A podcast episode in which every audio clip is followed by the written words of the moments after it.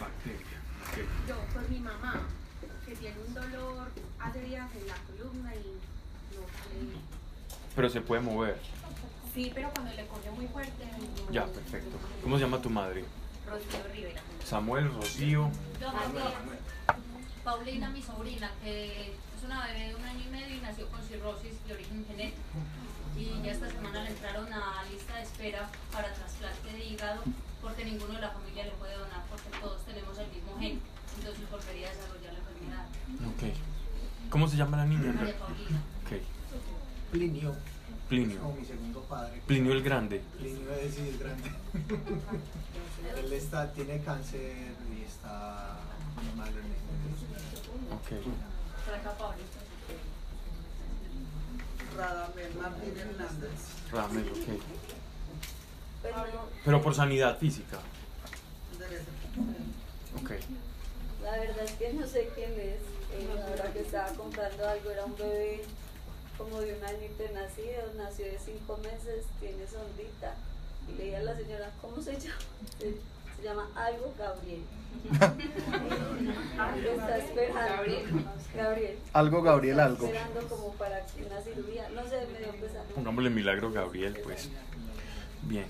Pablo, eh, para pedir oración por mi abuelito Gustavo Quintero que se le bajó el potasio y eso genera como problemas mentales. Claro. Y ya nos dijo el psiquiatra pues que pues, el, le va a generar pues como un montón de cosas. Claro, porque es un neurotransmisor. Bueno, vamos entonces. Vamos a, vamos a poner entonces todos. No, recuerdo los nombres de todos, pero, pero seguro los tengo en mente. Padre, estamos reunidos acá, Señor. En primer lugar, para escuchar tu palabra y aprender de ella, no, no, no solamente por reunirnos y pasar un rato, porque hemos visto que tu palabra ha iluminado nuestra vida, nos ha otorgado un propósito, nos da un norte, una meta e instrucciones para vivir mejor, Señor. Padre, ayúdanos a no menospreciar tu palabra y a tenerla siempre en mente. Tenerla en la mente, en el corazón y por último en la boca, Señor. Meditaremos en tu palabra, guardaremos tu palabra y hablaremos tu palabra. Y en esas tres vías, Señor, nuestras vidas van a tener direccionamiento, porque tu palabra produce vida en nuestros corazones, Señor, e instrucciones para cada uno específica. Padre, lo segundo, Señor, aprovechando que estamos acá, Señor, en multitud, hoy queremos elevar a cada persona también, incluyo a Samuel Díaz Burcher, y te doy gracias por lo que has hecho en él, en su cuerpecito. Te pido, Señor, por, por la columna de la madre de Lorena, Señor Padre, cualquier bloqueo que haya a nivel nervioso su sistema nervioso en su columna. En el nombre de Jesucristo de Nazaret desatamos la sanidad que tú has ganado para ella, Señor, y que no sea ya la excepción de recibir esta sanidad. El niño Manuel. Gabriel, mi- eh, Manuel, Plinio, Radamel. Pedimos por todos ellos, Señor, y desatamos, Padre, tu sanidad sobrenatural. Toma nuestras intenciones hoy y nuestra palabra, Señor, sé que se transforme en un milagro, Señor, porque sabemos, sabemos, Padre, que tú inclinas tu oído a aquellos que tenemos fe. Gracias, porque la fe mueve tu mano y así lo has designado. Y así sea sobre estos niños y sobre estas personas que hemos puesto hoy. Y que no se diga aquí cosa alguna que no esté de acuerdo a tu voluntad. Si es así, primeramente calle a quien está hablando. Pero si es para edificarnos, Señor, que esta palabra se quede en nuestros corazones y produzca vida y muchos frutos, Señor. Más aún de los que está produciendo actualmente. Para que tu palabra siga vivificando y edificando, Señor, grandemente. En el nombre de nuestro Señor Jesucristo. Amén. Llegó la hija Florida. Bienvenida.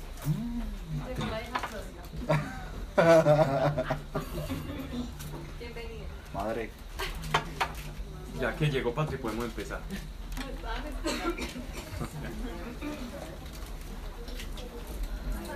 Vamos. Carita llena. Bien, vamos, estamos leyendo el libro, la carta, perdón, del apóstol Pablo a la iglesia en Roma. ¿Ya? Eh, como esta carta fue en principio diri- dirigida al mundo gentil y no al, no al mundo judío, entonces por eso el, el apóstol Pablo se hace tan extensivo en la explicación de lo que diferencia al creyente que llega a la vida en Cristo sin haber pasado por la circuncisión o por el judaísmo, sino que llegando al cristianismo se hace nuevo hombre y adhiere a la promesa y a todas las bendiciones que por Abraham ya tenía el pueblo judío. Entonces el apóstol Pablo a nosotros nuevos creyentes, conversos a la fe, por medio de, de su Hijo Jesucristo, no por el pacto de Abraham, pues se nos van a ocurrir una, una serie de preguntas y es en qué nos diferenciamos nosotros los cristianos de los judíos, qué tienen ellos, qué esperan ellos y qué debemos esperar nosotros.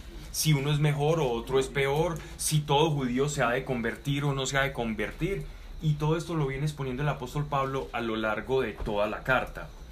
Ya entrados en el capítulo 12, veníamos eh, hablando sobre ya expuesta toda la diferencia entre el judío y el, y el creyente y el nacido de nuevo gentil, ya el apóstol se empieza a entrar en el terreno de los consejos o de las exhortaciones hacia toda la iglesia, de cómo ya nosotros debemos comportarnos como iglesia frente a los demás.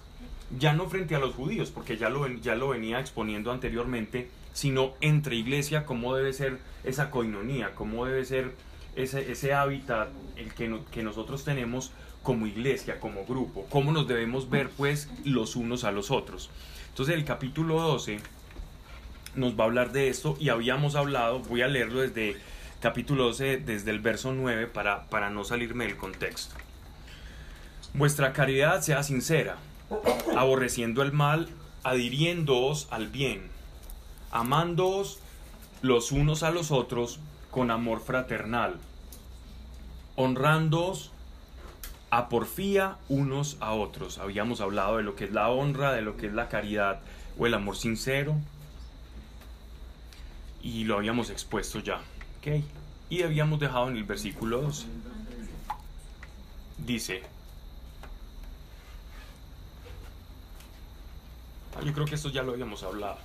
Vivid alegres con la esperanza, pacientes en la tribulación, perseverantes en la oración. Habíamos hablado de esa triada. Subvenid a las necesidades de los santos, sed solícitos en la hospitalidad.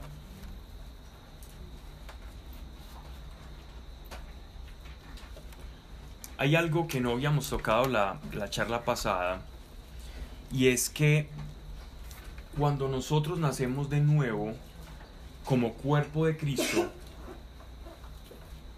si yo de verdad estoy nutriéndome de la savia espiritual que por el Espíritu Santo se forma en mí, las necesidades de mis hermanos son mis necesidades. Ya dejo de ser una persona egoísta. ¿Qué es egoísta? ¿O de dónde sale la palabra egoísmo? Ego es yo en griego, ismo es el acto de vivir el yo. Un egoísta es alguien que vive el yo, en modo yo todo el tiempo. Todo en función de yo, todo en función de mi propia vida y de cubrir mis necesidades. Pero cuando nacemos de nuevo a la vida en iglesia, entonces ese yo se empieza a fusionar con todos esos pequeños yoes que representan mis hermanos. De tal manera que ya no soy yo, sino que las necesidades de los otros son parte de mi yo. Y a eso es lo que llama el apóstol Pablo, subvenid a las necesidades de los santos, porque la necesidad del otro va a ser mi necesidad. No puedo pasar de largo o estar tranquilo sabiendo que, un- que uno de mis hermanos está pasando necesidad. Si yo, ok, que se la apañe como pueda. Entonces significa que el amor de Dios no está entrando en mi corazón. Porque cuando yo he recibido el amor de Dios, lo primero, es que es lo primero, se da de manera completamente automática. Lo primero que ocurre en mí cuando recibo el amor de Dios es que yo siento que tengo que expresar ese amor. Muchas veces nosotros no sentimos empatía por las necesidades de los demás porque tenemos la válvula que recibe el amor de Dios, que capta el amor de Dios cerrada. No permitimos recibir ese amor de Dios o esa misericordia de Dios, bien sea porque no lo conocemos o porque no pasamos tiempo con Él o porque no creemos que nos ha perdonado y que nos ama. Y esa incredulidad es una primera barrera para que esa válvula que se abre o se cierra para recibir el amor de Dios permanezca cerrada. Y la manera en que nosotros aceitamos esa válvula para que se abra es la oración. Con la oración yo me acerco a Dios y cuando me acerco a Dios, lo primero que va a ocurrir es que me voy a sentir amado. La primera condición que, que se percibe una vez nos acerquemos a Dios es la sensación, primero, no estoy solo. Segundo, soy amado. Si, estoy, si me siento amado, ya no me siento solo, porque cuando alguien te ama es porque existe un otro que está amando. Y si tienes un otro que te está amando, ya la soledad no tiene sentido para ti. No tiene sentido. Digamos la soledad de la carne sí, porque podemos caminar con el Señor y experimentar soledad en la carne. Pues le pasó a Adán y Dios dice, no es bueno que el hombre esté solo. Pero Adán podía caminar y hablar con Dios y aún sin embargo le formó de su costilla a Eva.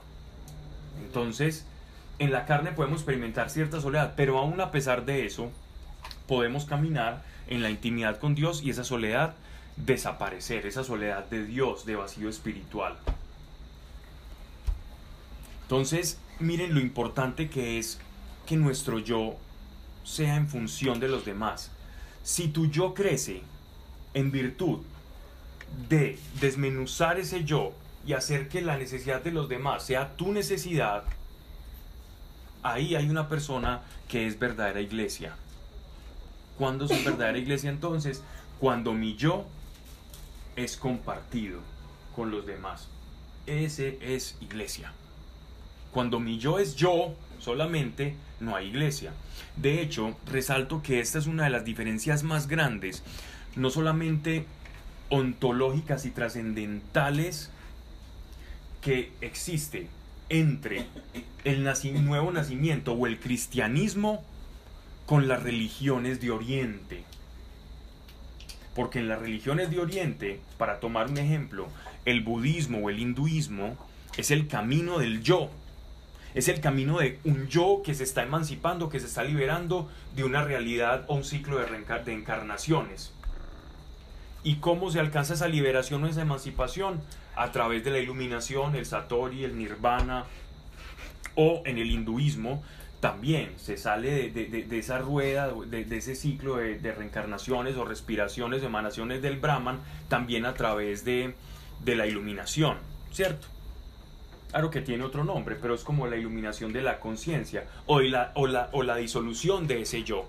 Pero miren la diferencia, y perdónenme si me pongo muy filosófico, pero miren la diferencia entre el cristianismo y las religiones de Oriente, porque en el cristianismo tu yo se disuelve en los demás. En el budismo o en, las religiones de Oriente, tu yo se disuelve en el cosmos, se disuelve en el mundo. Tu yo se, se dispersa en el mundo. El yo en Cristo está representado o se disuelve en los demás. Hay una relación muy bonita y es la manera en que muere el Cristo, en el que muere el Señor Jesucristo y la manera en que muere el Buda. El Buda muere en estado de introspección y de meditación y nuestro Señor Jesucristo muere con los brazos abiertos.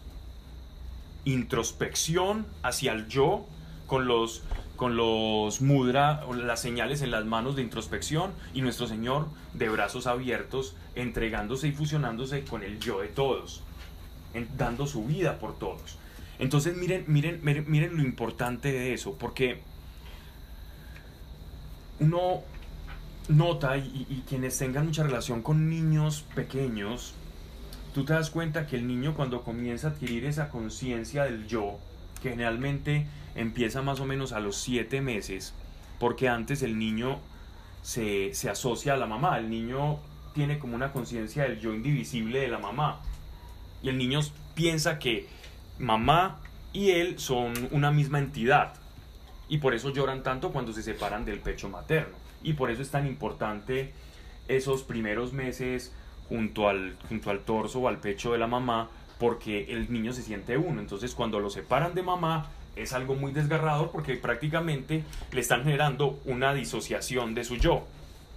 Sin embargo, uno va viendo que van pasando esos siete meses y el niño adquiriendo la capacidad de, de saber que él tiene un papá, una mamá y que es independiente y que es un yo independiente que llama la atención sobre sí y que tiene capacidad de decir sí o no y poco a poco va fluyendo su naturaleza. Y en esa naturaleza del niño vemos que el egoísmo es predominante. Esos niños son egoístas. ¿No, han visto en, un kindergarten unos, unos niños peleando por un juguetico? O porque uno tiene un juguete que quizás nunca lo usa, pero por el hecho de que otro niño esté utilizando ese juguete, entonces ya se le desata ese yo egoísta y, y se arman una cantidad de escaramuzas entre esos pequeñitos. Y precisamente ocurre por, porque ese egoísmo es latente, ¿no? Es latente. Y uno dice, no, es que los niños son unos angelitos, no, son la vil y cruda naturaleza humana expresada, egoísmo. Imagínense un niño de estos donde verdaderamente fuera menos torpe y pudiese hacerle daño a otro amiguito, se lo haría. Y no le haría pesar, son indolentes, son muy poco empáticos por lo general, porque son egoístas y no, no, y no se ponen en los zapatos del otro, eso se va adquiriendo con el tiempo.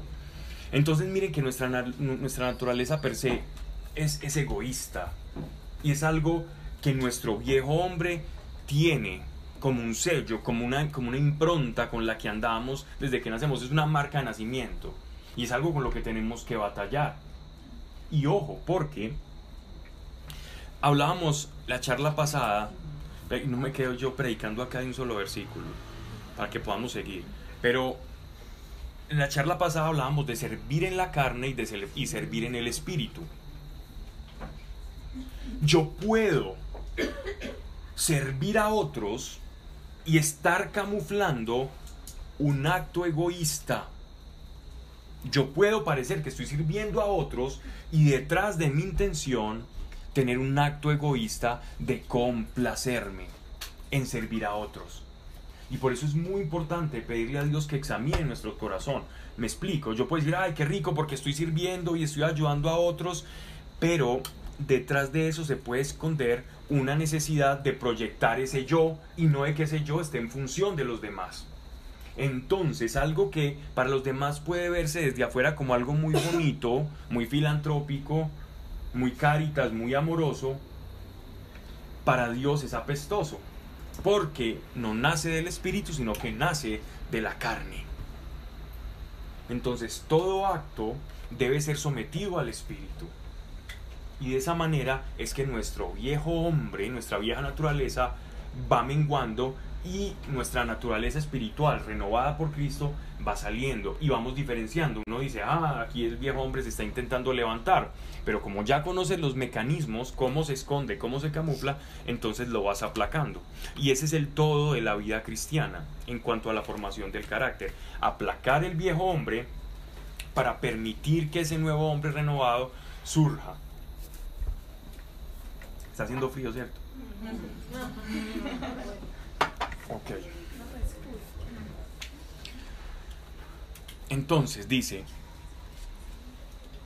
su, su venida necesidad de los santos, el yo común. Sed solícitos en la hospitalidad. Esto era muy frecuente también por aquello de las persecuciones y, y, porque había mucho, mucho, no solamente peregrinaje, sino predicadores itinerantes en la iglesia y era necesario que muchos ofrecieran sus casas como hospedería, como, como hospedaje. Y también siendo el apóstol Pablo descendiente de judíos y judío fariseo, como judío se tenía casi como un mandamiento más importante incluso que muchas de las cosas que nosotros consideramos ahora mucho más morales. Para el judío la hospitalidad representaba un valor supremo, algo innegociable, porque el pueblo judío cuando estuvo en la hambruna, cuando recuerden Abraham cuando venció aquella, aquella batalla de los cinco reyes y, y hubo una hambruna en Canaán, él fue a buscar refugio a Egipto. Y en Egipto le- les dieron unas tierras de pastoreo cerca a los deltas del Nilo, al sur de, de Israel, y ellos podían abrevar ahí sus y apacentar su- sus ovejas, su ganado. Y después ellos estuvieron en Babilonia y de alguna manera también recibieron cierta acogida, aunque fueron cautivos, hubo un momento de paz, sobre todo cuando llegó el rey Darío, donde ellos tuvieron incluso como potestad de, de hacerse eh, ciudadanos y conseguir y comprar bienes dentro de Babilonia, y muchos se quedaron en Babilonia, hubo muchos judíos que terminaron allí. Entonces el valor de la hospitalidad para, para un peregrino del desierto es fundamental porque ellos saben lo difícil que es caminar y el hambre y todo eso, y por eso es un valor supremo para ellos. Y el apóstol Pablo, pues simplemente haciendo alusión a esa identidad judía, nos dice a nosotros, como peregrinos en esta tierra, sabiendo que nosotros no somos de esta tierra ni pertenecemos a ella, y estamos de paso en ella, que seamos hospitalarios también. Porque nada nos pertenece, sino que todo es para el Señor. Y si un hermano está en necesidad, pues y si tenemos la disposición de albergarlo, pues ¿por qué no hacerlo? Versículo 14. Bendecid a los que os persiguen. Esto no es lo normal. Que normalmente si yo soy perseguido en el, digamos en el trabajo, tengo, tengo por decir un, un jefe, un jefe que me está atosigando, que me está persiguiendo, o tengo un esposo, o una esposa, o un amigo, o compañero, o, una, o un acreedor. Yo tengo una deuda y tengo un acreedor que está encima pidiendo.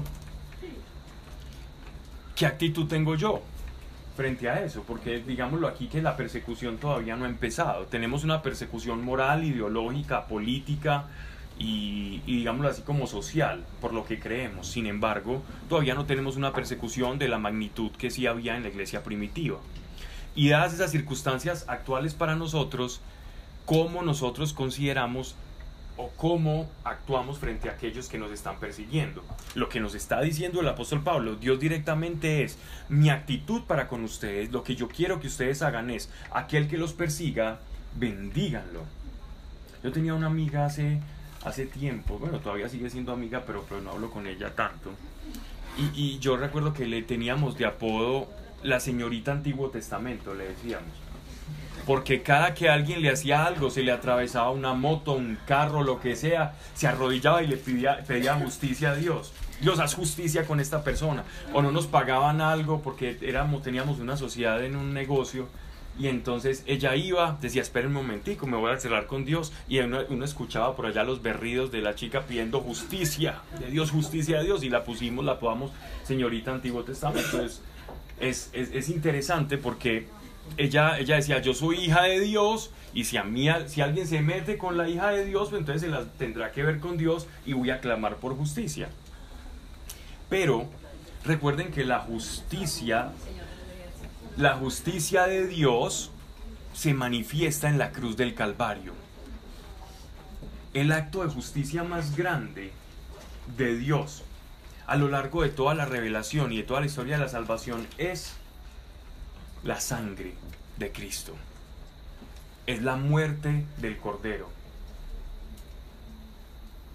Y si ese es el acto de justicia de a quien que nosotros llamamos maestro, si es que le consideramos maestro, entonces ¿cómo debe ser la actitud de aquellos que le consideramos tal? Hacer lo que él hizo. Señor, perdónalos porque no saben lo que hacen y los bendecía. Entonces nosotros obraremos de esta manera. Bendecimos a los que nos persiguen y bendecimos y no maldecimos. Bendecir. ¿Alguien sabe qué es bendecir? Desear bien. Dime, Desear bien. desear bien. Desear es en la mente. Decir es establecer. Hacer bien, ¿no? Bendecir es bien decir, maldecir es maldecir, o sea, es el acto de hablar, de proferir, de declarar, de expresar. Pero entonces no le dice a esa persona. No. No necesariamente porque incluso lo puede tomar como un acto ofensivo, ¿cierto? O un sarcasmo, que es lo más normal que lo tome. Me dan un zapatazo y yo te bendigo, te bendigo. Dios. Miren, la bendición no es simplemente un deseo, no es simplemente un decir. Conozco casos de personas que por una maldición, por algo que, que palabras que han sido emitidas en una familia comienzan a desatarse cosas. Y si hay poder para la maldición y la maldición, el maldecir, la maledicencia, el expresar el mal sobre otro o el declarar el mal sobre una situación, produce algo, ¿cómo no va a producir el bien decir si el Espíritu Santo está dentro de nosotros? Entonces, en este orden de ideas, la bendición es el poder de declaración que tiene la iglesia para producir la voluntad de Dios.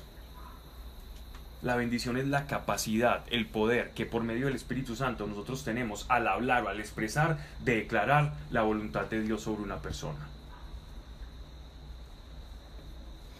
Y no somos muy dados a eso. Podemos hacerlo incluso sobre los alimentos, bendecir los alimentos que se ha perdido, no es, eso no en realidad no es una costumbre, es el poder de bendecir un alimento. Recuerdo hace, hace años, mi hermana tenía una pecera y,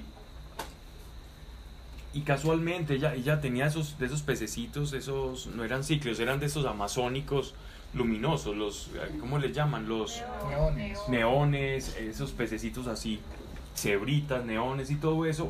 Y en esa cama, en esa, en esa, en esos peces que, que, que ella metió a la, a, la, a la pecera, le llegó uno como negrito, oscurito. Era, era del mismo tamaño, pero era diferente a todos los neones. Y a ella le pareció muy curioso y lo dejó. Con la mala suerte de que ese pececito negrito iba creciendo, iba creciendo, iba creciendo, y, y, a- y amanecía ella y todos los otros pececitos estaban sin una aleta, sin la cola, y acaba con todos. Resulta que toda, toda la pecera fue falleciendo, fue falleciendo, cada pececito, y quedó el pececito negro este y se había convertido en una mojarra. Se, había, se habían introducido una mojarrita. Y mi hermana llegaba y lavaba la pecera, lavaba la pecera todo el tiempo y con ella y los otros peces se morían y ella decía, "Este, ¿por qué no se muere? Y un día llegó en la mañana, literalmente ocurrió esto, y qué bueno que amanezcas muerta, porque ya no te soporto más, yo quiero cambiar de peces, pero no te quiero matar. Pero lo hizo. Al otro día, al otro día la mojarrita amaneció, amaneció patas arriba, aletas arriba.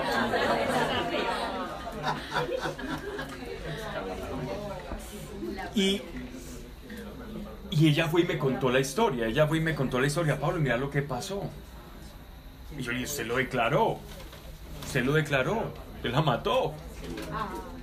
Le impartió un poco de culpa, pero, pero en realidad no sabemos, no sabemos que las declaraciones que hacemos sobre nosotros, mira, mira lo que tú piensas y dices sobre ti mismo. No voy a ser capaz, esto me pasa a mí, es que Dios hace las cosas en los demás, pero conmigo no.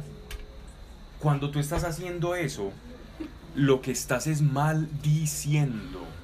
O sea que una queja es una maldición. Por decirlo así, por ejemplo, si me quejo mm, por mi trabajo, ay, qué pereza mi trabajo, vea que los demás pues tienen un trabajo mejor. Eso es una maldición. La queja no, lo segundo sí, porque lo segundo no es una queja, es una declaración. La queja no es una declaración, la queja, si está haciendo calor, pues decir, qué calor. Eso no es una maldición, efectivamente está haciendo calor. Pero, pero cuando tú llamas una cosa por tu percepción, con tu boca, es una declaración maledicente. Es decir, estás declarando algo malo y quizás no es lo real. Entonces. Entonces miren que la maldición necesariamente no es desearle el mal al otro con palabras como la que hacían las gitanas antiguamente. No necesariamente una maldición es el mal de ojo y este tipo de cosas. La maledicencia parte de la mala expresión sobre nuestro destino, sobre nosotros mismos, incluso sobre nuestras capacidades. Pero que te digo, por ejemplo, lo que pasa muy, muy común que las mamás, cuando dicen que las mamás siempre tienen También. Sí, eso es muy, es muy natural. Entonces tengamos cuidado porque en nuestra boca está. Si sabemos que la bendición es el poder que tenemos nosotros para declarar, entonces pensemos también la maldición, porque el mismo poder opera para lo uno o para lo otro.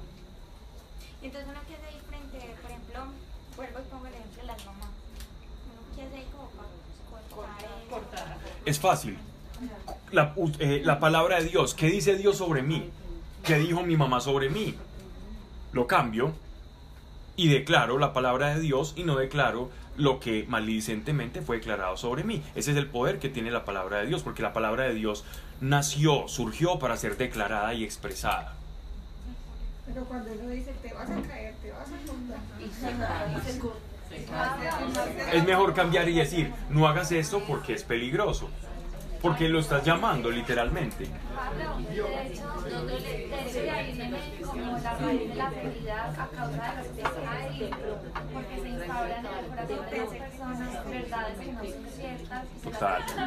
de hecho, de ahí viene como la raíz de la felicidad a causa de los pecados y porque se instauran en el corazón de las personas verdades que no son ciertas. O sea, mentiras, se instaura la mentira en tu corazón. Exacto. Y de la forma en que Dios sana las heridas del corazón más profundas que personas le han a usted es cuando nosotros conocemos la verdad en Dios de lo que Él piensa de nosotros y las reemplazamos. Exacto. tienen- es su proceso. ¿cierto? Eso es lo que llama la renovación de la mente, por medio de la palabra. ¿Cómo se renueva la mente? Por la palabra. ¿Cómo hago algo que está viejo y que tengo que renovar, tengo que, que cambiarlo? ¿Cómo lo hago? Con la palabra. ¿Qué dice Dios de aquello que me fue dicho? Miren, miren algo. El apóstol Pablo nos hablaba en los primeros capítulos que la ley, para el que no la cumple, se vuelve qué? Una carga. Así, pero en, respecto a lo que estamos hablando. Pecado.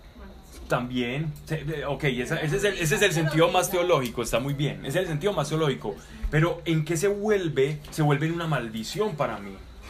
Lo que me debía salvar termina siendo como una maldición para mí. Porque lo que me está diciendo es, no podés entrar a la presencia de Dios. Entonces lo que es para bendición resulta siendo para maldición.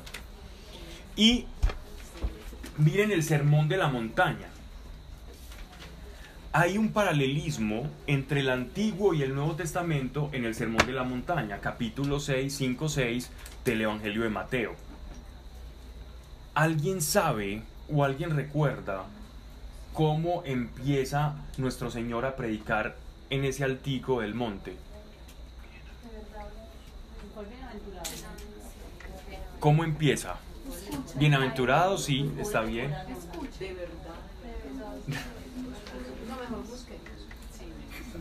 Para que vean lo que quiero resaltar acá, que es importante. Mateo, las bienaventuranzas, capítulo 6, 5, 6. Uno las quiere todas. Si me equivoco me corrigen, pero creo que está ahí. Entre el 5 y el 6, las bienaventuranzas del Evangelio de Mateo. Mateo 5. cap- ¿Cómo empieza? Por favor, alguien, alguien que, que lo lea. Viendo la muchedumbre, Ajá. subió al monte. Se sentó y sus discípulos se le acercaron. Escuchemos acá, por favor. Y tomando la palabra les enseñaba diciendo, Bienaventurados los pobres de espíritu, porque de ellos es el reino de los cielos. Bienaventurados los mansos, porque ellos poseerán en herencia la tierra. Bienaventurados los que lloran, porque ellos serán consolados. Bienaventurados los que tienen hambre y sed de la justicia, porque ellos serán saciados. Bienaventurados los misericordiosos, porque ellos alcanzarán misericordia. Bienaventurados los limpios de corazón, porque ellos verán a Dios. Bienaventurados los que trabajan por la paz, porque ellos serán llamados hijos de Dios. Bienaventurados los perseguidos por causa de la justicia, porque de ellos es el reino de los cielos. Bienaventurados seréis cuando os injurien y os persigan y digan con mentira toda clase de mal contra vosotros por mi causa. Ahí está bien, ahí está bien. Antes de empezar las bienaventuranzas, él dice, pero os fue dicho, pero yo os digo, os fue dicho o escuchasteis, pero yo os digo. Dice, ustedes escucharon esto, pero yo les digo esto. Las bienaventuranzas inician con esa expresión de nuestro Señor. Escucharon, pero yo os digo. Ese pero yo os digo es, les aclaro. Lo que ustedes escucharon, que lo habían tomado como una maldición, yo pero se los voy a aclarar. Ese pero lo que está diciendo es, hay algo mal en cómo ustedes han venido interpretando la ley de Dios. Por eso dice, pero yo os digo, no que les esté diciendo algo diferente, sino que ellos no habían interpretado, aquellos que lo escuchaban en el Sermón de la Montaña, con el corazón y con el espíritu, lo que era la ley y los profetas. Ese pero yo os digo, ya lo encontraron. Fue dicho, pero yo os digo lo siguiente, y ahí comienza, ¿saben? Lo importante, lo importante de esto es que, exacto, eso era lo que quería que leyéramos, pero, pero es que las bienaventuranzas valen la pena. ¿Lo puedes leer? ¿Alguien No que lo lo, tengo acá, sino que yo alguien que lo, que, alguien que lo lea? ¿Cuál? Edo. Es el 5. Ajá. Capítulo 5, sí.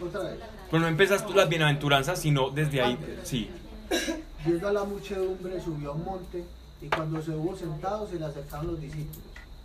Y abriendo él su boca, les enseñaba diciendo: Bienaventurados. Ok. ¿Hay alguna traducción que diga, fue dicho, pero yo os digo?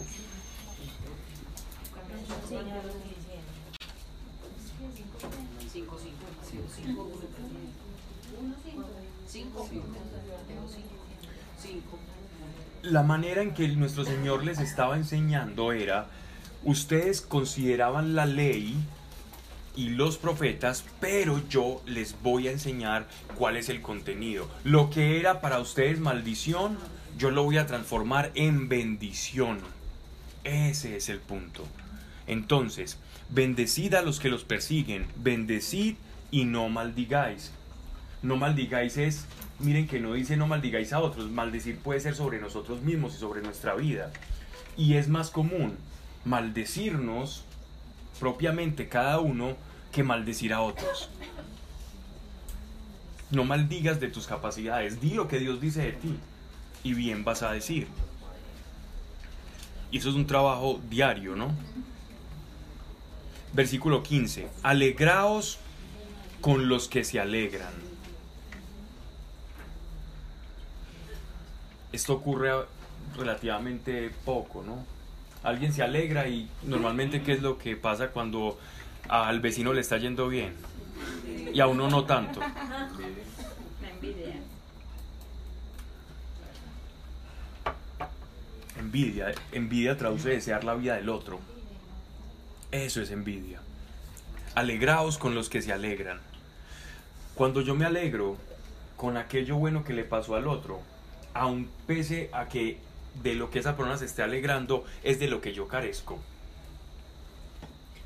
Si, si me produce alegría, la alegría del otro, entonces significa que mi vieja naturaleza se está quebrando.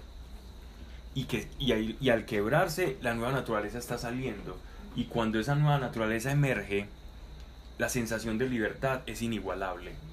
Ser libre de alegrarme con las cosas que le pasan a los demás. Eso es señal inequívoca de que algo está roto en ti, pero lo malo. que lo malo está roto en ti, el cascarón del, del viejo hombre. Alegraos pues con los que se alegran, llorad con los que lloran. Ya esto es compasión y ya sí es más humano y es, y es ese amor de, de- que da la consolación, que sí es más natural. Es más natural ver a alguien llorando e irle a consolar o sufriendo y extenderle la mano que alegrarme con aquel que se alegra. Pero miren que aquí lo ponen a la par. No caminemos chuecos en el amor. Alegrémonos, que eso es amor. Alegrémonos con lo que le pase a los demás. Si alguien lo promovieron en tu trabajo y quizás no trabajaba tan bien como tú o tú creías que no se lo merecía, pero esta persona la promovieron, alégrese. Alégrese. ¿Por qué no? Si le está yendo bien. ¿Por qué nos comparamos? Alégrese de los demás. Porque Dios se va a encargar de ti. Esa persona quizás no tiene al Señor y por las circunstancias está ahí, pero tú tienes al Señor. Alégrate en eso. Llorad con los que lloran. Sed unánimes entre vosotros. No seáis altivos.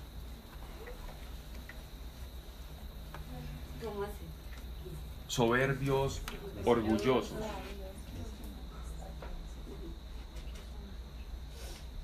Seamos uno, tomémonos en cuenta que todos somos parte del cuerpo, ¿no? No seáis altivos, altivos es soberbios, más allanaos a los humildes. Ya hemos hablado mucho que la humildad es la verdad. La humildad no es ni menos de lo que soy, ni más de lo que soy. La humildad es ser lo que soy y ya. Sé matemáticas, entonces digo sé matemáticas y no soy soberbio por eso. Dígalo y ya. Pablo, pero la soberbia es como una enfermedad del corazón, pues por una herida. Puede, puede producirse por una herida, pero ya está en, nuestra, está en nuestra naturaleza, por la herida del pecado. Somos soberbios por naturaleza. La soberbia es anteponer mi yo al de los demás. Eso es soberbia. Es mi yo por encima del otro. Es cua- cuando yo me miro al espejo, veo mi yo muy grande y cuando miro alrededor veo un montón de yo pequeñitos. Eso es una persona soberbia. Y puede, y puede no parecerlo, pero eso es la soberbia. Y es un germen destructivo en el corazón. Eso es como full semilla de Adán, ¿cierto? Sí, claro. Full semilla.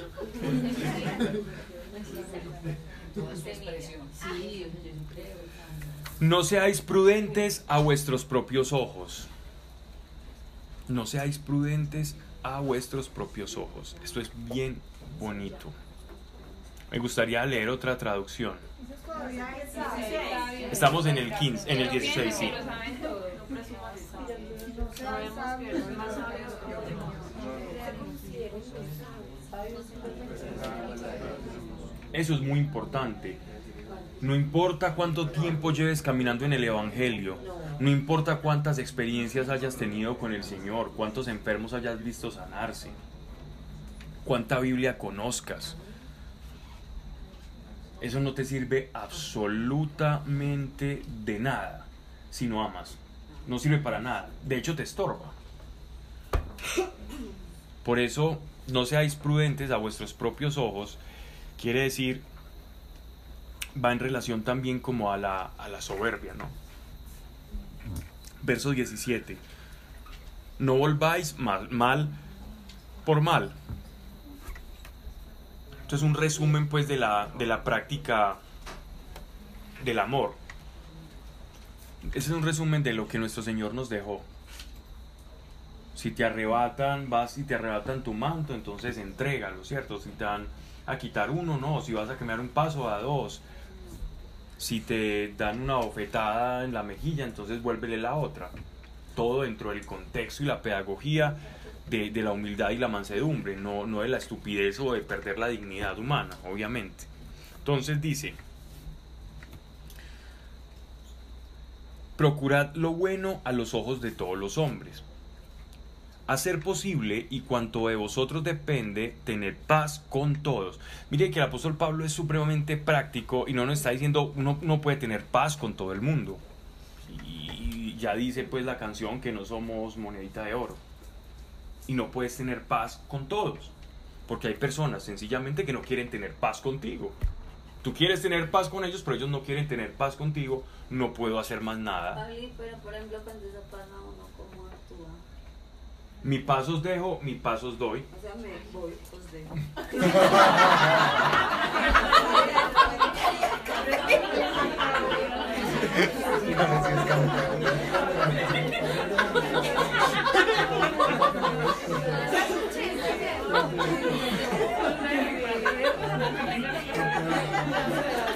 Si alguien no quiere tener paz con, si alguien no quiere tener paz contigo, tú ofreces la paz y ya. Pero mire que dice, mire que el apóstol Pablo es práctico y dice, hacer posible y cuanto de vosotros depende. Llega un momento en el que ya no depende de nosotros porque esa paz fue rechazada. Y le pasó a nuestro Señor. No todos van a ser salvos. Porque no todos van a aceptar esa paz. Que se le ofrece a todos, sí, sin medida. Pero que todos la van a aceptar, no. Hasta donde de ti dependa. Hasta donde de ti dependa, hazlo. Que el Señor no va a juzgar una situación, va a decir, ah, es que no proviste paz, es que mira, te faltó orar por esa persona. No te va a echar la culpa de las acciones de otro. Eso no depende de ti. Pablo, pero la familia de uno sí. Pues por la de Tú y tu casa serán salvos, Cornelio. ¿Tú crees eso? Sí, sí, sino que escuchando la otra vez una prédica, ella, la pastora decía que, pues que era si ellos eh, decidían, pues como que ellos tomaban la decisión de decir, listo, está bien, entonces no hay, pues y si ellos no se deciden, Te vuelvo y te pregunto, ¿tú lo crees? De nos van a abrir. Yo lo creo. Prefiero creerlo. Porque si lo dejo de creer, estoy dejando de usar mi fe para el que no tiene fe. Y que mi fe, poquita o mucha, la pueda repartir yo, aunque sea en los que me con- concierne a mis hermanos y a mi familia. Yo he visto personalmente toda mi familia ir camino de Dios. Un día decidí creer que yo y mi casa íbamos a ser salvos. Y, y sigo creyéndolo. Y uno a uno voy viendo cómo van siendo transformados. Y no dejaré de creerlo. ¿Qué casos se han visto? Casos se han visto. Pero. Pero sigo creyendo. No volváis mal por mal, procurad lo bueno a los ojos de todos los hombres. Hacer posible cuanto de vosotros depende, tened paz con todos. No os toméis la justicia por vosotros mismos, porque la justicia es del Señor. Amadísimos, antes dad lugar a la ira de Dios, pues escrito está, a mí la venganza, yo haré justicia, dice el Señor. Por lo contrario, si tu enemigo tiene hambre, dale de comer, si tiene sed, dale de beber, que haciendo así amontonáis carbones encendidos sobre su cabeza. No te dejes vencer del mal, antes vencer el mal con el bien. ¿Qué significa esta expresión de acumular ascuas o carbón sobre la cabeza? Era una forma en la pues que el, el- apóstol Pablo utiliza una analogía del, del argot militar en el que acumular ascuas sobre la cabeza era cuando incendiaban ese, ese territorio y después los arqueros que estaban defendiendo una fortaleza, entonces atacaban ese, ese terreno y se encendían todos esos carbones y las personas que estaban huyendo o estaban combatiendo se incendiaban en todo ese territorio. Entonces acumular ascuas sobre mi cabeza significa cuando yo estoy haciéndole bien a una persona que me está haciendo mal o le estoy pagando bien por mal, entonces en, la, en, la- en el día del juicio, aquello que, lo va a, que va a acusar a esa persona va a ser aún más grande. Eso es lo que nos está diciendo. Para esa persona va a ser aún peor todo el bien por el cual se le pagó su mal. Porque ese bien por el que se le paga por el mal lo tiene que llevar a él a una reflexión, por lo general. La reflexión de, por esa contradicción o, contraponiendo esa situación, va a decir, ¿yo qué estoy haciendo? Y eso puede ser oportunidad o bien para acumular condenación o también para recapacitar y para llegar a un quebranto, entonces, y al arrepentimiento. Entonces miren que es de doble vía. Cuando no es aceptado suma la condenación, más cuando es aceptado, todo lo contrario. Entonces por eso tenemos que pagar al mal por bien y a aquellos que nos hagan mal, bendecirlos. No es fácil. No es fácil porque hay una sensación de, de justicia, hay, hay una necesidad de justicia en el ser humano. Todos tenemos una necesidad de justicia, de retribución. Si a mí me hacen algo, yo tengo que desquitarme. Miren una discusión en, en pareja. Cuando sabes que la pareja en algo tiene la razón, pero tú tienes que desquitarte.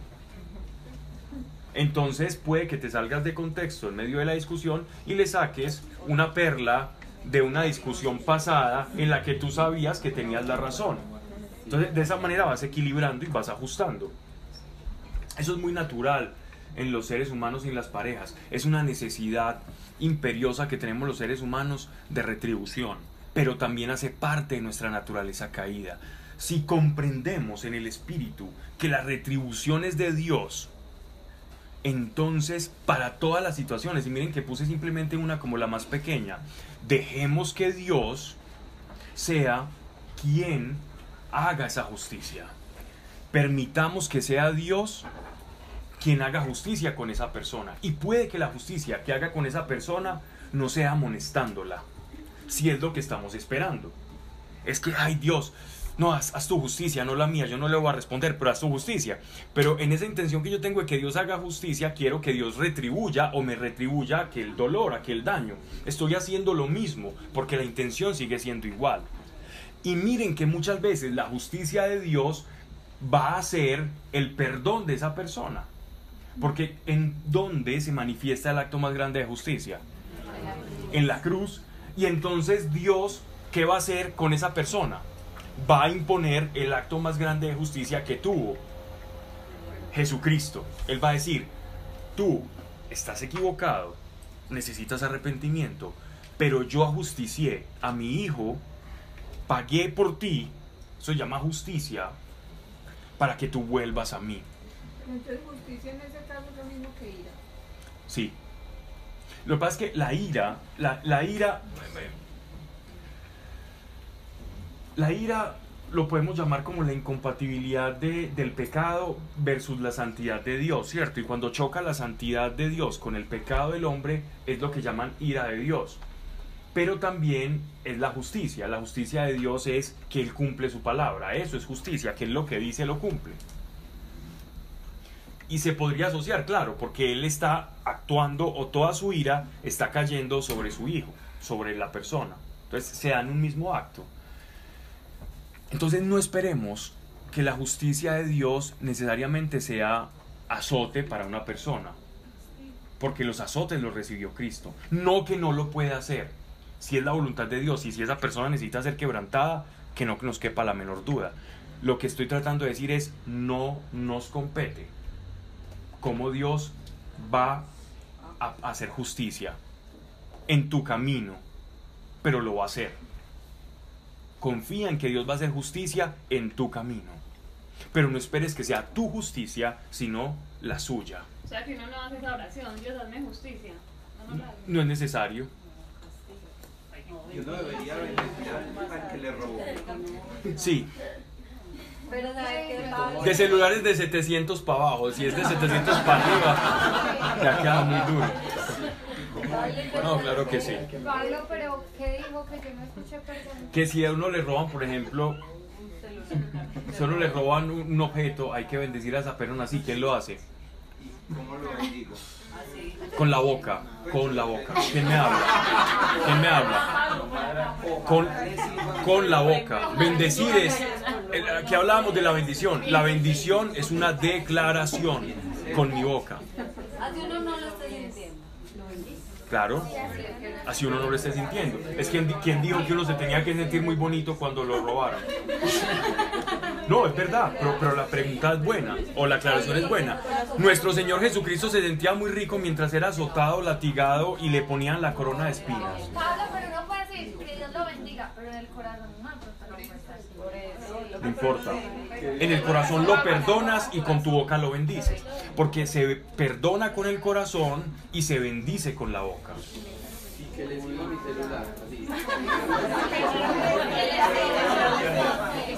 Uno no bendice con el corazón, uno bendice con su boca o con sus manos. Uno puede bendecir con la boca o con las manos. ¿Cómo?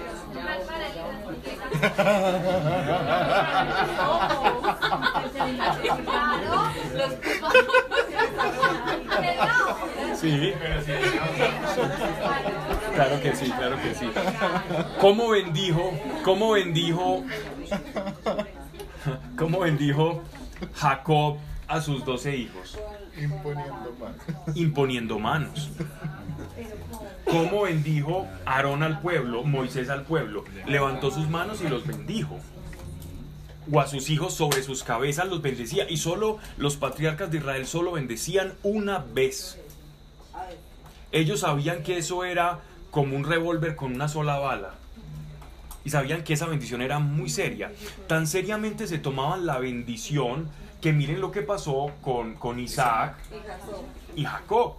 Él dijo, "Y- hijo, ya no te puedo, ya no te puedo bendecir, ya bendije, literalmente, ya me gasté ya la bendición, mi bendición, la que me otorgó, me otorgó el Señor, ya la he hecho. Pero, pero también él dice, no, pero bendíceme y hace, y él lo hace, pero él ya sabía que la bendición estaba sobre Jacob, porque es como una sustancia, ¿no?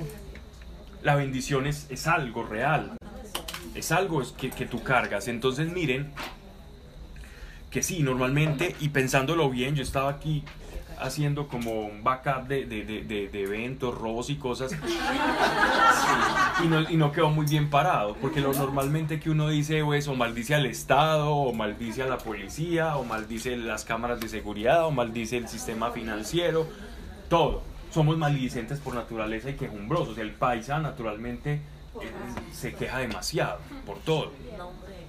Y le va bien, dice, ¿cómo? Somos, somos de, de, de quejas, Ah, ¿no? es cierto que pues a mí me pasa a veces que yo veo que Dios hace justicia, pero ya no me parece chévere. Pues nada, a pesar de, del otro. No. ¿Sí me entiendes? A uno- pero, pero, pero es importante que sea la voluntad de Dios. Ah, sí, pues pero uno dice como, pues, sí, como que, Sí. Les voy a contar algo que me ocurrió, algo que me ocurrió donde uno siente ese, ese, ese fresquito maledicente. Una vez íbamos a dar una, una, iba, no sé, iba a orar por alguien en, en el centro comercial Oviedo. Ya me iba a tomar el pico y placa, yo venía, recién habían inaugurado la 4 Sur, entonces estaba subiendo por esa lomita y hay un momento en el que me tenía que girar a la izquierda para, para irme al centro comercial, pero yo estaba por el carril de la derecha. Entonces yo no tenía cómo poderme vincular a, a ese carril izquierdo y había un taxista y yo le hice caras, le hice, bueno, por favor, que me dejara pasar, ya no podía, yo ya estaba pasado el pico y placa, ¿sabes? Pero, y él me miró una vez y solo miraba hacia el frente y así, y aceleraba y se le pegaba milímetros del carro de adelante y yo era yo ya no sabía qué hacer entonces yo le, me iba metiendo me iba metiendo a poquito pero pues, no, no, no dejaba no me daba espacio y llegó un momento que él por no darme espacio choca al vehículo que era un vehículo de alta gama que, que tenía que tenía adelante y entonces yo, claro, él quedó, él quedó ahí blo- bloqueado. el- el- el- la persona que iba manejando ese otro vehículo se baja furioso a reclamarle y él me deja todo el espacio para yo poderme meter. Y yo le hice así.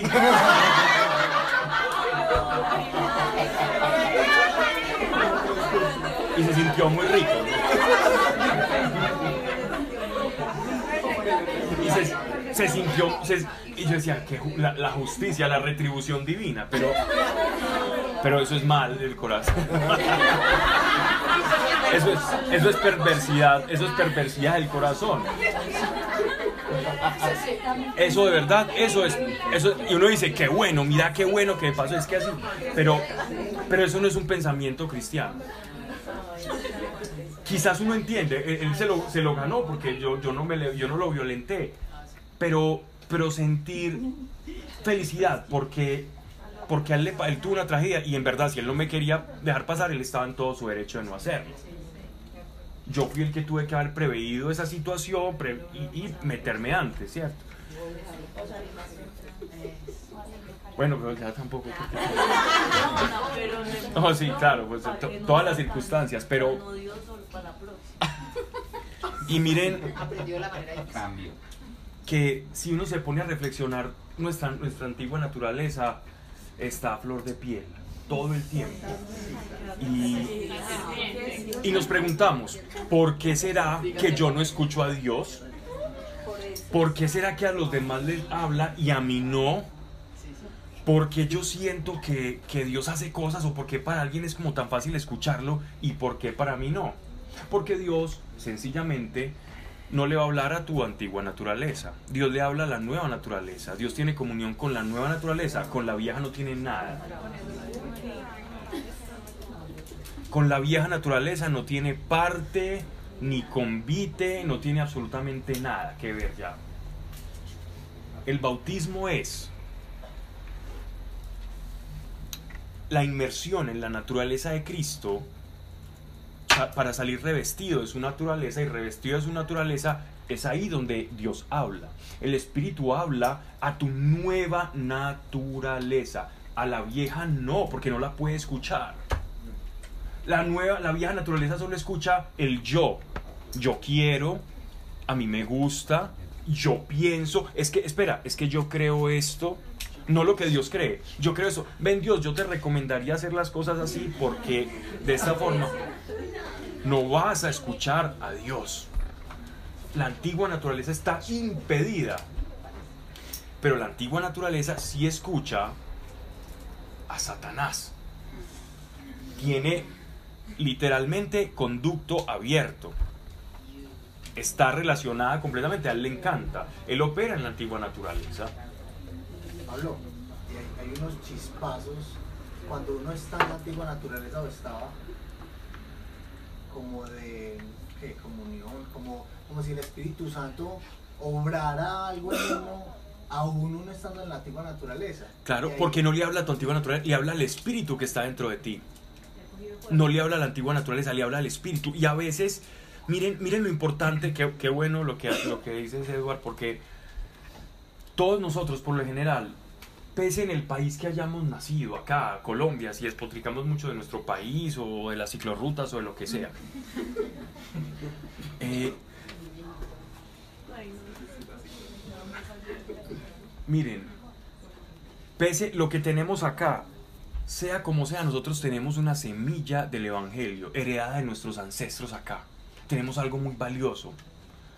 Allá en Japón, en, en los países escandinavos, por ejemplo, que tenían esa semilla y la fueron perdiendo. Ahora en España, las grandes catedrales de las que se vanagloriaban los reyes, los duques, los condes, ahora simplemente son museos museos donde la gente va a ver la, la- arquitectura gótica, el barroco, las- lo- los monumentos renacentistas. Pero acá nosotros todavía tenemos una semilla del Evangelio. Y gracias a esa semilla que fue injertada en nosotros, mal o bien, no importa, así sea una abuelita diciendo cosas como las haya interpretado, pero ahí hay una semilla que nos facilitó el que cuando escuchásemos la palabra, nosotros pudiéramos reaccionar a esa palabra más fácil que quizás una persona que ya tenga por completo esa semilla enterrada o asfixiada entre maleza. Y esa semilla es por la cual el Dios mismo puede hablarnos a nosotros aun a pesar de estar completamente inmersos en esa vieja naturaleza. Y ahí es cuando uno ve esos milagros de personas que están en lo último, en una sobredosis o a punto del suicidio o en un estado de una situación límite humanamente posible y sienten que Dios les habla o, o sienten una luz o en una enfermedad terminal y hay un arrepentimiento y una regeneración y una y un perdón familiar y muchas cosas que me ha tocado ver pasar y es porque esa semilla fue injertada y tenemos esa semilla que llega al espíritu. O sea que, Pablo, el hecho de tener, pues, como de estar en gracia de Dios, o de tener un pecado dominante que ante los ojos de Él no sea, pues, como a la vista, impide a uno, no, necesariamente no le impide a uno tener ese diálogo con Él. No. No, porque siempre lo vamos a tener. Siempre vamos a tener un pecado dominante. Pero una cosa es tener un pecado dominante, otra cosa es tener un estilo de vida. el estilo de vida de pecado y el pecado son cosas muy diferentes. Un estilo de vida es no es una conducta de la que yo, que sí, que yo me puedo arrepentir, pero que yo todavía estoy inmersa en ella. No es una caída. Yo puedo tener una caída en cualquier cosa. Ah, dije una mentira. O vi, juzgué a alguien. O lo que sea. Pecado, lo que sea. Ahora, la condición de estilo de vida de pecado, esa es la que no te permite estar en esa gracia. Porque prácticamente una condición de vida de pecado es rechazo a la gracia por completo. Entonces no que pensemos que porque tenemos un pecado entonces no vamos a escuchar a Dios. Entonces nadie lo escucharía. Pero si tenemos más aplacada nuestra antigua naturaleza y se rompe ese cascarón, recuerden la, la alusión que hacíamos al grano de trigo, entonces más fácilmente esa sintonía se va a recuperar. La cuestión es de, de sintonía, es como ir moviendo el dial para encontrar y sintonizar. Vamos a tener menos ruido, porque la carne hace mucho ruido. El espíritu es más apacible, pero en la medida en que callas el ruido que no te permite sintonizar la estación de Dios, aplacando la carne, entonces el espíritu va a ser más asequible y vas a escucharlo más fácilmente. Y ahí vas a poder seguirlo, porque el que es espiritual es el, aquel que sigue lo que el espíritu quiere. Esa es una persona espiritual, aquella que sigue el espíritu, aquella que sigue a la carne es una persona carnal. Los deseos de la carne ya sabemos cuáles son y los del espíritu sabemos ya cuáles son. Entonces dice, hemos avanzado un poquito. No volváis mal por mal, procurad lo bueno a los ojos de todos los hombres, hacer posible y cuanto de vosotros depende tener paz con todos. No se puede con todos, entonces, pero procurarlo. Verso 19. No os toméis la justicia por vosotros mismos, amadísimos. Antes dad lugar a la ira de Dios, pues escrito está, a mí la venganza, yo haré justicia, dice el Señor. Dejemos a Dios, no nosotros. Por lo contrario, si tu enemigo tiene hambre, dale de comer, si tiene sed, dale de beber, que haciendo así amontonáis carbones encendidos sobre su cabeza, no dejes vencer del mal, antes venced al mal con bien. Ese no te dejes vencer del mal no es una, no es una pelea externa, sino interna. Es la batalla que todos tenemos con la, la forma en la que tomamos las decisiones y no dejar que esa antigua naturaleza crezca en nosotros, sino dejar que la, que la nueva florezca.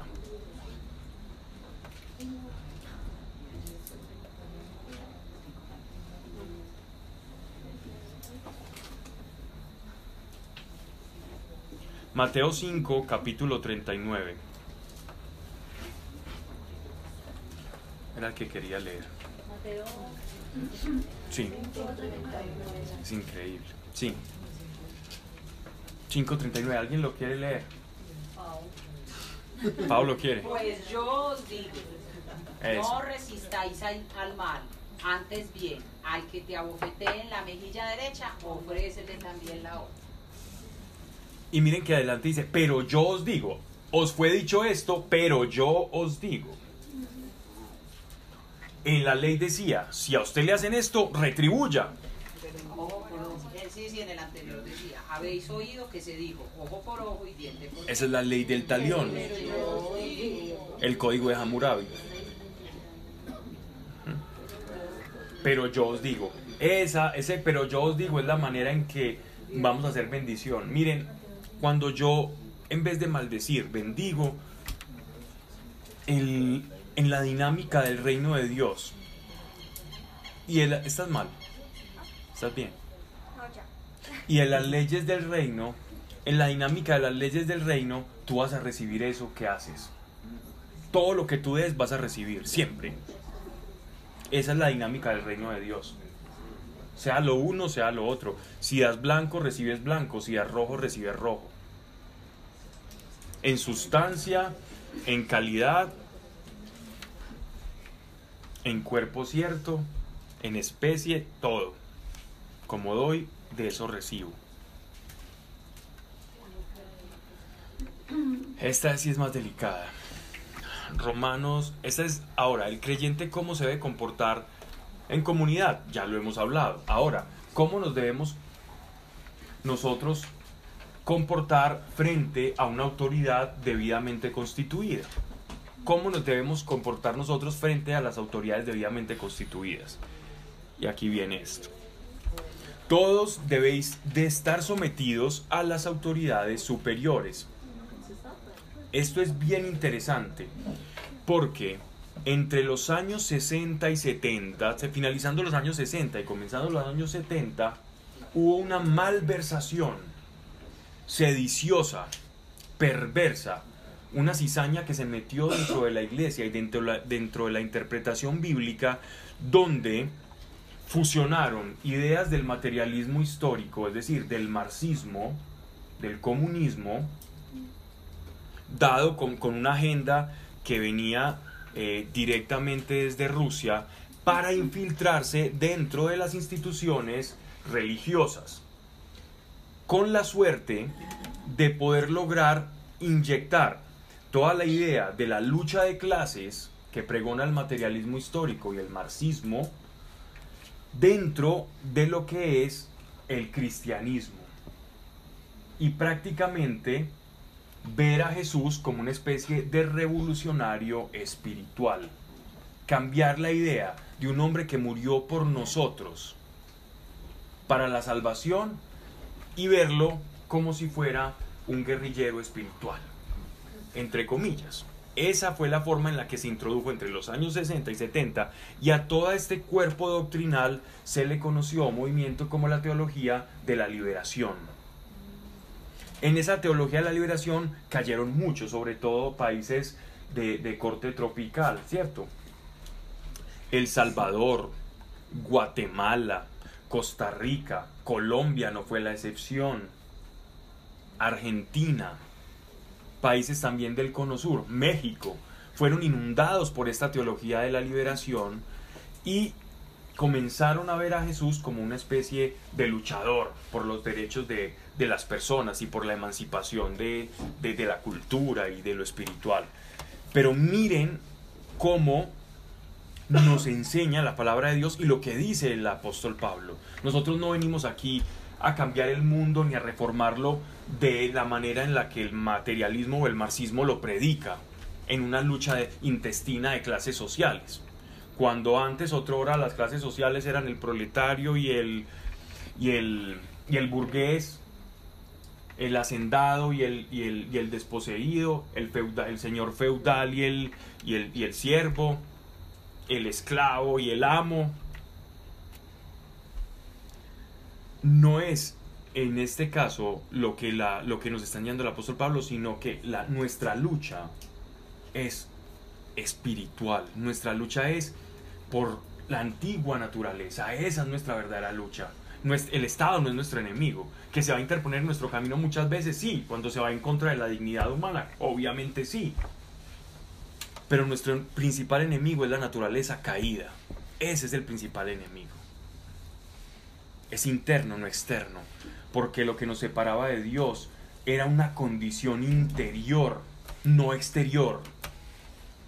Jesús vino a librarnos de una condición interior, que era el pecado que en esencia no nos permitía acceder a la presencia de Dios. Y esa condición interior es la que Él viene a abolir y a darnos su propia naturaleza y revestirnos de ella por medio del Espíritu Santo. Ese nuevo nacimiento es la lucha que nosotros tenemos que dar. Todos habéis de estar sometidos a las autoridades superiores, que no hay autoridad sino por Dios. Sino por Dios, ¿qué significa? Que Dios la permite. Que Dios la permite. No que Dios llega y esté poniendo aquí o allá. Dios puede poner y puede quitar. Puede poner, puede sustituir, puede instaurar. Pero Él simplemente permite. Lo que está diciendo el apóstol Pablo, que no es nuestro trabajo eso. Y las que hay por Dios han sido ordenadas. ¿Qué quiere decir? Que nada se escapa de la soberanía de Dios. Nada se escapa de la soberanía de Dios. Pero Pablo, finalmente los gobernantes son consecuencias del pueblo, decisiones del pueblo. Y eso es parte de nuestras consecuencias. Los diferentes pues, gobiernos Él dice, ustedes tienen el gobernante que dice,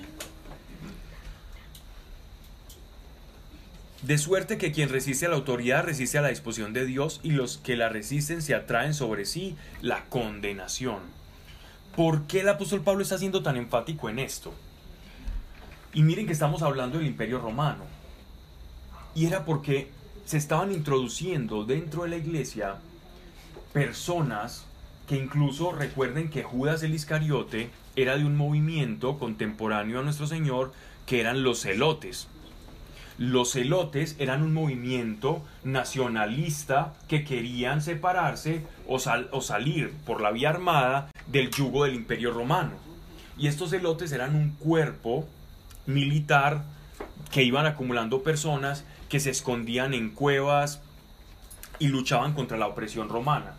Y Judas Iscariote, que pertenecía a los celotes, cuando caminaba con Jesús, lo primero que vio fue, wow, este tiene todo el potencial de ser un rey profeta con autoridad de enseña, capaz de sacarnos y de liberarnos del- de la opresión del yugo del imperio romano. Y poco a poco, cuando veía que nuestro Señor iba, no peleaba con nadie, enseñaba, se escabullía cuando lo querían aprender las autoridades, él se fue como decepcionando y apagando. La actitud de Judas poco a poco es la de una persona defraudada de aquel que le está enseñando, porque siente que no va a ser el líder militar que estaba esperando, sino que incluso a este hombre para colmo de males está anunciando, anunciando su pasión. Está diciendo que va a ser entregado. ¿Cómo lo vamos a dejar entregar? ¿Usted por qué se va a ir y se va a entregar? Eso es todo lo, lo que se opone a, dar una batalla, a dar una guerra. Y en esa paradoja, en esa disyuntiva de, de, de, de- de emociones encontradas de, de Judas, fue que se produce la entrega, la traición. Prefiero recaudar fondos para la causa de la liberación de Israel o para mi propia causa y mi yo que para la causa de este señor que hace milagros pero que se va a ir como oveja al matadero. Entonces miren cómo, cómo, cómo maquina el corazón cuando quiero hacer mi voluntad. Aunque la voluntad de Judas en sí era separarse del yugo romano, que eso en esencia sea malo no, pero no era la voluntad de Dios, la voluntad de Dios era morir por todos nosotros. Y aún una intención que no es mala se puede oponer a la intención y voluntad de Dios. Por eso nuestro papel como iglesia es pedirle al Señor, Señor, hágase tu voluntad. Señor, muéstrame tu voluntad, porque ¿cómo voy a hacer tu voluntad si no la conozco? Señor, hazme conocer tu voluntad para ser hacedor de tal voluntad. Y aquí nos está diciendo parte de esa voluntad. Porque los magistrados no son de temer para los que obran bien, sino para los que obran mal. Estamos hablando de los buenos magistrados. ¿Quieres vivir sin temor a la autoridad? Haz el bien y tendrás su aprobación. Porque es ministro de Dios para el bien, pero si hace el mal, teme, que no en vano lleva la espada. Es ministro de Dios, vengador para castigo del que obra el mal. Se está refiriendo a las autoridades judiciales y que imponen el orden. Estamos hablando en una época en, en la que Roma todavía no se había vuelto en contra de los intereses de la iglesia. No había empezado la, la ola, la primera ola de persecución. Entonces el tenor de, de- de la manera en que el apóstol Pablo habla es, es muy sutil respecto a las autoridades. Pero ya vemos en un, lengua- en un lenguaje más inflamado en Apocalipsis cuando ya hablan de la bestia, hablan de, de las siete colinas de Roma, y refiriéndose a Nerón, a Vespasiano y a todos los, los que iban a ser, Adriano, que iban a ser los grandes persecutores de, de la iglesia. Entonces dice, pero si haces el mal, teme que no en vano llegue a la espada, es ministro de Dios, vengador para castigo el que obra mal. Verso 5. Por eso es preciso someterse, no solo por temor del castigo, sino por la conciencia. Pagad después los tributos. Están hablando aquí de la nuevación de impuestos. Yo sé que dan mucha rabia y que si uno es de tendencia, si uno tiene una tendencia más bien libertaria o de corte liberal, pues vas a sentir que, que un impuesto es una manera en que el Estado te pone una pistola y te dice, no es que lo tienes que pagar, literalmente. No es algo voluntario, no es un tributo, sino que realmente lo tienes que hacer. Pero miren lo que dice el apóstol. Pagad después los tributos. La evasión de impuestos es contraria al Señor. Evadir impuestos es contrario a Dios. A veces nos creemos muy, muy inteligentes por evadir impuestos o la... Ah, miren, no, me, me- me logré como desviar los impuestos y todo eso. Pero eso es lo que nos está enseñando la palabra. Otra cosa es justificarlo, ¿cierto? Sacar facturas de la gasolina y pagar eso, es- pero eso es otro cuento. Por eso es... Porque ya los está pagando. Simplemente está haciendo una sustitución. Es correcto.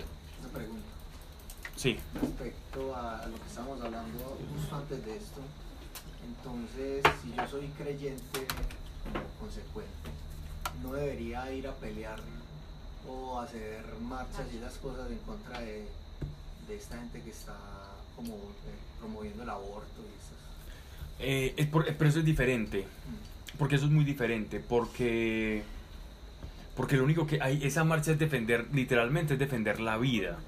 ¿Cierto? Pero estoy marchando en contra de los que están legislando. O sea, que, que Pero la marcha está amparada legalmente, entonces no estás actuando en contra del orden establecido. Pero sí, sí, yo digo eso. pues,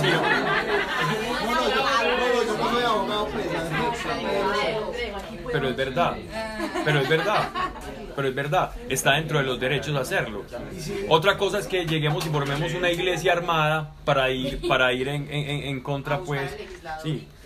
Vamos y nos encontramos. Si estas personas aprueban, por ejemplo, estas cosas que están proponiendo, nosotros no nos vamos a someter a ellas. Es decir, pero no nos vamos a ir en una, en una lucha armada contra ellos. Vamos a someter a, nos vamos a someter a la autoridad. Pero cuando la autoridad del mundo riñe con los principios de Dios, ni un paso atrás. Ni un paso atrás. Porque entonces, ¿cuál es tu autoridad? Cuando los principios de la autoridad del mundo, si robarte a 10 años de cárcel, yo que me voy a poner a reñir con eso. Pero cuando te están diciendo, o por ejemplo, de, de, de repente en, en- tu colegio le empiezan a enseñar cosas extrañas a tu hijo. Entonces, ¿quién, me va, a ¿quién va a educar mi hijo? ¿El Estado o yo? Y tú no le vas a- a dar ese derecho que Dios te dio a ti como autoridad dentro de la casa para delegársela al Estado. En ese caso, sal- saco al colegio y homeschool porque no hay de otra. Pero, pero, pero, pero eso, pero eso, eso termina siendo así. Cuando ya el Estado comienza a meterse dentro de, de tu casa, ahí ya le señores, una cosa es el Estado, otra cosa es mi casa, ¿cierto? Su ministerio y Dios constantemente ocupan en eso. Pagad a todos los que debáis. Pagad a todos lo que debáis. A quien tributo, tributo. ¿Quién tiene deudas? Pagad a todos lo que debáis.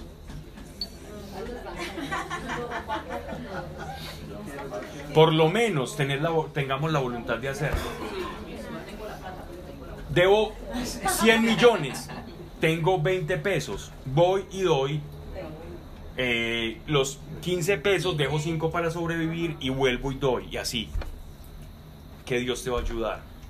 Pero ten la voluntad de, de hacerlo, de pagarlo, no, no de esconderse, sino de pagar y dar la cara.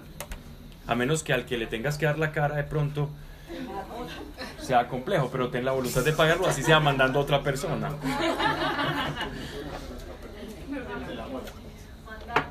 Pagadle pues los tributos que son ministros de Dios constantemente ocupados en eso. Pagad a todos lo que debáis. A quien tributo, tributo, a quien aduana, aduana, a quien temor, temor, a quien honor, honor. Es decir, tenemos respeto con las autoridades. Miren la, la manera en la que Pablo, por ejemplo, se refería a las autoridades en Hechos de los Apóstoles cuando él estaba, por ejemplo, en el discurso que da ante Félix o, a eh, o- o un tal Festo que él habló con él y, él, y él, él le daba como su honor. O la manera en que los antiguos padres de la iglesia, incluso siendo padres de la iglesia y obispos, la manera en que redactaban sus cartas frente a una autoridad. Oh, excelentísimo tal, tal, tal, punto, punto, punto, y empezaban su discurso. Y la persona excelentísima no tenía sino el cargo. Pero eso es lo que nos manda Dios a reconocer, la autoridad y el cargo. Quizás la persona no puede ser congruente con ese cargo, pero el cargo hay que respetarlo. Por lo menos los creyentes lo hacemos, ¿cierto? Ah, no, es que ese no es nada, porque es un pagano, porque es un inconverso, porque es un pecador. No, de esa manera no se trata. Bien.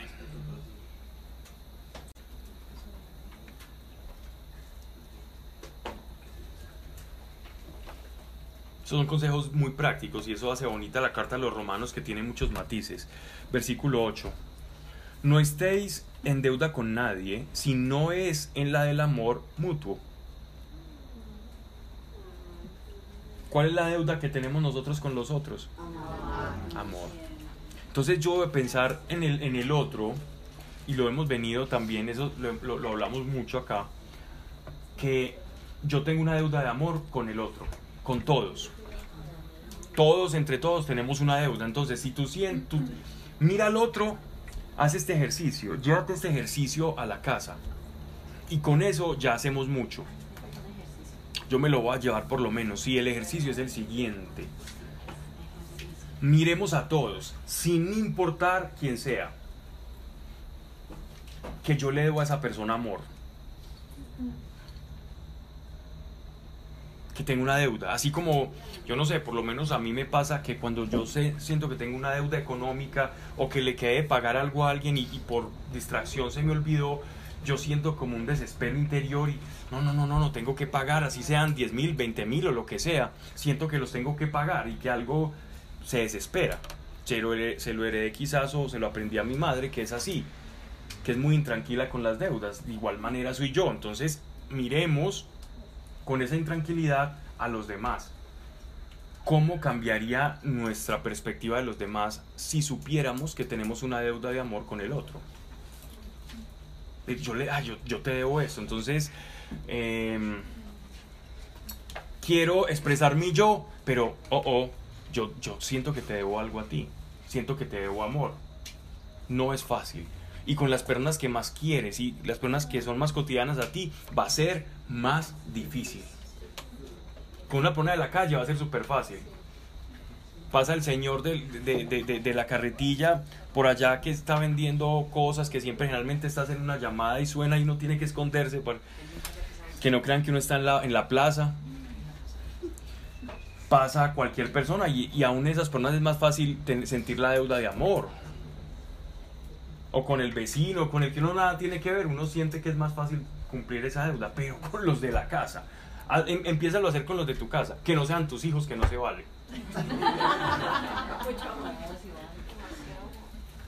Porque eso ya, eso ya es amor natural.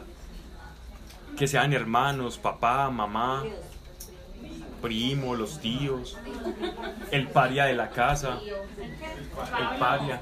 Eso porque cuesta tanto, porque con la familia cuesta tanto. Luz en la presión es más tanto.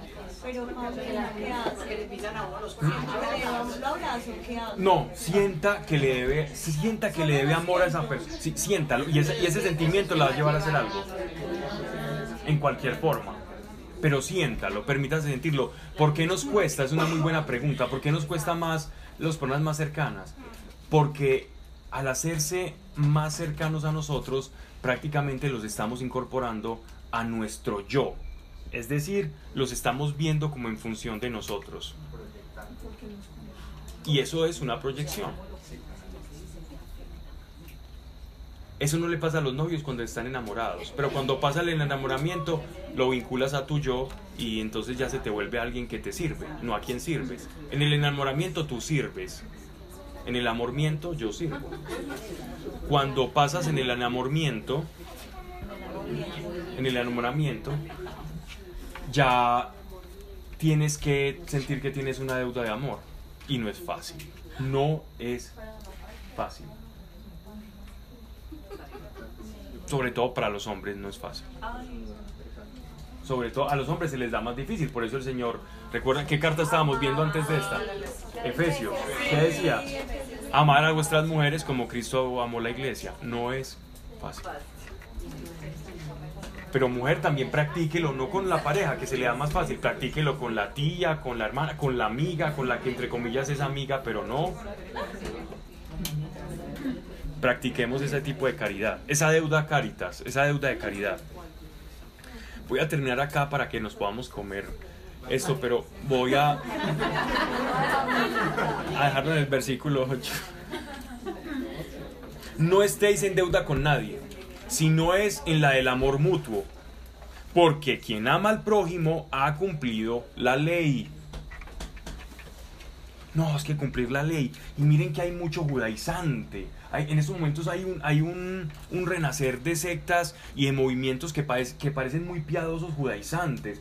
Y empiezan a aprender hebreo, y empiezan a usar las kippah, y empiezan a utilizar hebraísmos para hablar, y se sienten más santos, empiezan a usar cosas, términos de la ley, y a criticar y a menospreciar todo lo que sea de la iglesia, porque eso ya no es esto, empiezan a cambiar sus hábitos alimenticios porque eso es lo que dice la ley.